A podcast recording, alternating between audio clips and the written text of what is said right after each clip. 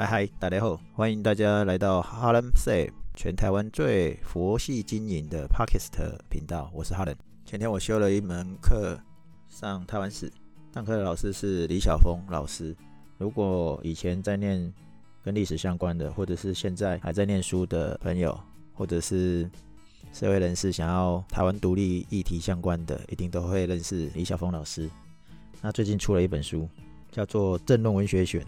他是用文学欣赏的角度来探讨这个台湾民主自由的价值。好，但是我不是要打他的书，我自己都觉得我为什么要讲到那个是 要用老师的书呢？好，不过我是要讲到我是上课的时候呢，啊，我们礼拜一是在讲那个南岛语系，南岛语系就是讲台湾历史用语言的呃发展史来看台湾，所以以南岛语系的发展。那就会讲到跟语言相关嘛，然后就会讲到文字。然后有一幕啊，我蛮吓一跳，因为老师说这个台湾早期的报纸，日治时代的时候，呃，日本人统治嘛，他的报纸不是只有当时的国语，国语就是日本文字，也有呃我们看得懂的华语字或者是繁体字。那我就有点讶异啦，因为我当时想到的就是我之前在做士林北投的地方文史的一些细节调查，例如说士林有这个呃台迪宫，就是杀猪公在做拜拜，在做中原普渡的时候，好，那杀猪公的新闻在日日新报是有的，中原普渡的事也在日日新报就有的，也就是说日治时代的时候就已经有这些哦，包含北投也是有一些当地的庆典活动。那我印象中，《日日新报》里面只有日文啊，因为我当时看不懂里面日文，还跑去问朋友说能不能帮我翻译。那我就问老师啊，你说他有日本字跟华文字、中文字是一起做呈现的，但是我不知道，我没有看到。然后老师就在他的简报档里面导出好几张照片，就是告诉你说，例如说日本时代的时候，台湾人要抗日啊，就是不要被日本人统治的话，有那个呃，老师给我们大家看到的是噍吧哖事件。噍吧哖事件就是日本人来统治台湾，就是甲午战争之后，一八九五年割让台湾之后，除了第一波抗日就是没有成功的台湾民主国唐景崧跟秋凤甲，日本一来他们就落跑，然后呢就进入了第二期的抗日游击战。交八年事件是在第三期的武装抗日，就是台湾民众呃自发性有一些义勇军或者是有一些地方意识的想法所组装的武装抗日，所以其中一起呢，就是在现在台湾的台南玉井那里，应该是早期的西拉雅的一个社，交八年社，所以那边的事件叫做交八年事件。那又叫做西来庵啊？为什么叫做西来庵？是因为在台南玉井的西来庵五福王爷庙要策划打日本人，所以呢，日本人把这个事件叫做西来庵事件。那因为号召起事的这个首领是余清芳，余天的余，余清芳，所以又称为余清芳事件。余清芳跟日本军队啊，在交八年附近作战。所以呢，才会叫做交八年事件。对，有点扯远。交八年事件呢，反正就是有刊登在《日日新报》。那《日日新报》呢，它就会写日文跟繁体中文出来。那我就很讶异啦。啊，当然啦，我先讲上课的。上课呢，老师就就会讲说，在台湾所有的统治者，或者是历代来我们亚洲，不管是大陆或台湾，现在看的比较明显的是。后来接手的政权都会消灭前一者政权以及他的语言，因为消灭了才是彻底的同化。这样讲是不是哪里不对？没有，在台湾可以看到的新闻就是中国的新疆维吾尔族的语言被全面禁止，在二零一七年九月被全面禁止。那这就是北京正在采取强化的手段做同化，因为类似汉化的目的。蒙古也是，蒙古语也是，也是今年的二零二零年九月，中国禁用蒙古教学。所以呢，这都是同化。哦，我讲中国好像太遥远，对不对？那我讲台湾好了。刚刚讲日治时代，日治时代他没有这样做，但是国民政府来台的时候，他实行讲国语运动，谁讲台语就罚钱。谁讲台语就罚怎么样怎么样。所以台语虽然到现在还生存着，可是接下来联合国已经发出警讯，在台湾的母语正在消灭中。你只要毁坏一个语言，其实你就会毁灭一个种族，这是文化灭绝。我很好奇，日本人不是统治台湾吗？为什么他的报纸还是会用两种语言来来书写、来宣传呢？王老师讲的是说，他知道短时间并不会马上要大家读日文，因为读日文你又看不懂，对不对？我所以，我一定要双语啊，用两种语言可以让你对照，又可以让你学习。那当然，当时有所谓的公学校跟小学校，好，国语传习所。我们好像前上一集有讲到，就是国语传国语传习所啊，先有国语传习所，然后才会有公学校或小学校，让大家来学这个日文，就也就是所谓的国语嘛。那台湾的这个新文化运动馆之前在办日治时期的儿童教育，那现在是在讲青年，青年在各个时代的议题，他们做了哪些事，然后它代表的是什么样的意义？所以在那个年代呢，也就会有所谓的。因为文化认同，因为为什么叫文化认同？就是当时的教育下来，很多人已经是认为他就是日本人，他不会因为他是不是台湾人这件事，而是因为说我是日本人，可是你的对我的态度却是二等公民，或者是呃，就是不是日本人啊，所以呢，当时就跟警察局起了冲突哦，所以又产生了一个自警事件。自警事件呢，就是。当时日治时期的一个政治运动，啊，自警事件其实它的全名就是治安警察法啦的事件哦，那是因为台湾跟日本日本本土啊都已经在实施这个治安警察法，用来管制政治集会跟结社的手段啊。引爆点就是学生跟警察起了纠纷，所以这件事越搞越大。当时《日日新报》并没有刊登。好，所以讲到《日日新报》，讲到报纸，它为了宣传教育，所以用双文、双语，所以很像我们现在在讲的什么？我们现在就是我的专工作专业上有一个叫做使用者体验、使用者经验，用对用所谓的同理心，因为我在讲你的语言啊，我用你的语言来问你事情，就好像之前台湾的议会上，立委咨询部长，一个是用英文，因为部长是外交部部长。然后呢，一个是一个是谁啊？我忘记了。哦，不过不过呢，有时候我们要考虑一点的，就是说，你今天到底是只有你在自爽，你讲所谓的台语是只有你听得懂，还是你只是想要展现你台语讲得很好？因为以咨询的角度呢，对方不会讲台语，那他也听不懂的时候，那你讲台语是在讲什么？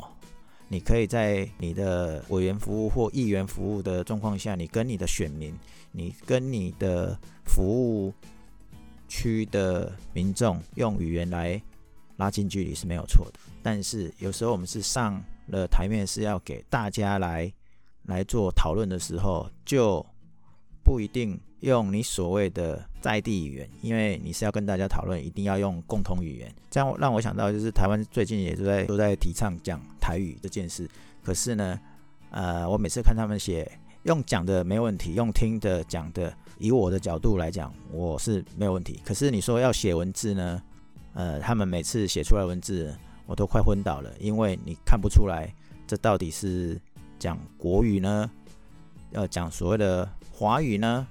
哦，还是在讲台语，有很多字也是不正确。例如说“当选”，台语一个叫“动蒜”，结果你中文就有人写什么“当然”的“当”，蒜头的“蒜”，当蒜。啊，这样算算是台语的的标准做法嘛？以文字来讲，这样好像少了什么？那、啊、你说是趣味吗？可是你把文字当成趣味，它要发展成一种新的语言吗？我不是专家，但是我觉得不适当。那我也拿这件事问过李晓峰老师，李晓峰老师也认为不是很妥当。但是台语未来可能会灭亡，因为联合国文教组织都已经说台湾呃这个地方的本土语言即将消灭。好，所以呢，我们来讲报纸。那报纸在台湾是怎么样的发展？算是分享的小故事。现在的人还有在看报纸吗？现在大部分的人应该都是看网络新闻吧。像我。偶尔会看报纸啊？为什么？因为电脑荧幕看太累嘛。那我也知道，像台湾的图书馆啊，或者是各大县市，其实都有提供报章杂志。其实你每次去看的时候，就会看到很多长辈老人在那边看报纸。哦，那看报纸基本上或者是看新闻，基本上是每个人早上起来的第一件事。但是台湾的第一份报纸，并不是报道社会上发生什么事。台湾府城汇报是第一份报纸，是一八八五年六月创刊的。它主要是在在讲这个长老教会的宣教事务，而且它用的是罗马拼音，所以一般人还是看不太懂。就像我刚刚讲的，文字你也看不太懂。好啊，如果要类似现在我们大家看到的报纸啊，应该是从日本时代才开始的。日本人来台湾，他们也把这个报纸带来台湾。一八一八八五一八九六年，也是六月，台湾真正的第一份报纸《台湾新报》正式出刊。然后呢，后来台湾又有另外一份报纸，叫做《台湾日报》。《台湾新报》跟《台湾日报》这两份报纸，在一八九八年。合并成为台湾日日新报，哦，所以是当时日治时代的时候最主要、最重要的报纸之一。主要就是用刚刚有讲，就是用日日文跟中文就是双语为主要的撰写方式。当然，日本日文为主啦，中文大概只有占四分之一而已。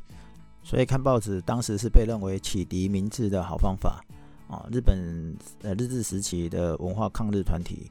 像那个文化一些文化协会就会广设这种读报室，协助台湾民众读懂报纸。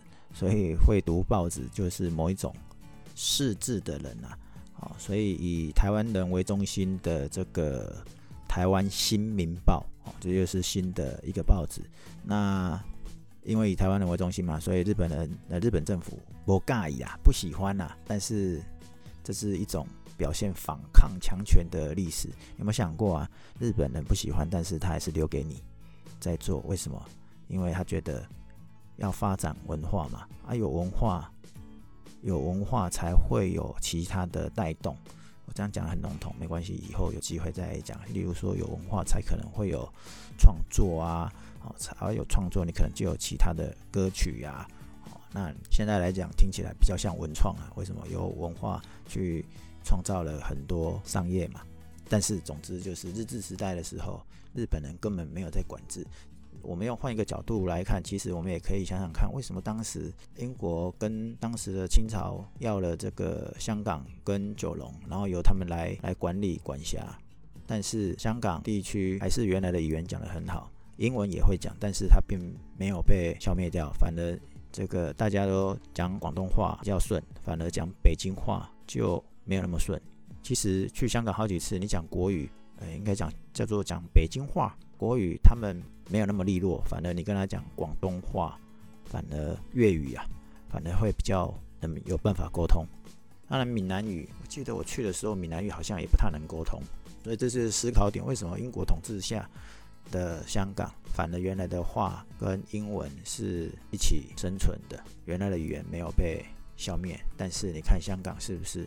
很多都是佼佼者，例如说音乐、经济、各式餐饮。好，那回来讲台湾，一八九八年台湾日日新报，一九四四年就是一九四五年那个二次大战结束，一九四四年要结束结束世界大战之前的台湾总督府为了统治言论，就是把你言语言统一了啦，所以将台湾主要的报纸啊合并为台湾新报啊等，那个国民政府来了。就由政府接收为叫做《台湾新生报》，然后跟另外两份国民党的党报《中华日报》跟《中央日报》，好，成为最重要的三份报纸。但是后来又被民间所经营的《联合报》跟《中国时报》超过，所以哎，当时就会冠称这两报叫做两大报。一九五一年就实施报禁，那时候的报纸呢，报纸的公司不能多印报纸，因为报纸只能印三大张，然后内容要报什么呢？政府要检查，但但是当时呢，一样会有一些不怕死的，就会弄的什么《公论报》跟《智利晚报》，坚持报道真相。那在一九八八年才台湾才解除这个报禁，那现在才这么蓬勃，蓬勃到后面都是财团在运作，因为这会延伸到来就是媒体。那至于电视媒体的话，那个。还没有研究。不过最近网络上这个公视新闻实验室有一位的记者，他有拍了一系列的 YouTube 影片，还不错，可以推荐大家去看。他做了，例如说记者真心话，他透过一系列的议题，例如说讲假新闻啊，或者是财团的官官方媒体呀，哦，或者是甚至这个公司自己的记者在质疑自己的老板，哦，自己的董事会这些议题上面呢，也没有在手软，没有在怕的啦。方君竹他在主持一系列的记者真心话，还不错，建议大家可以去看。好，所以今天跟大家讲那个报纸，以及呃日治时代在这个所谓统治上的手段，文字跟文化的关系。反正台语大概在三十年、五十年左右。就会灭种了。那大家来学台语也不是啊，反正我也不是教台语或者是推广单位了，这个我不用瞎操心。但是做地方文化的工作的时候，我们常常会遇到要讲台语、听台语，不然人家都没有人要理你。那有可能因为他们是比较老一辈的，啊年轻一辈的也许也许没有那么多讲台语的啦。好，那今天就跟大家分享就是语言文化报纸这三件事，下次聊。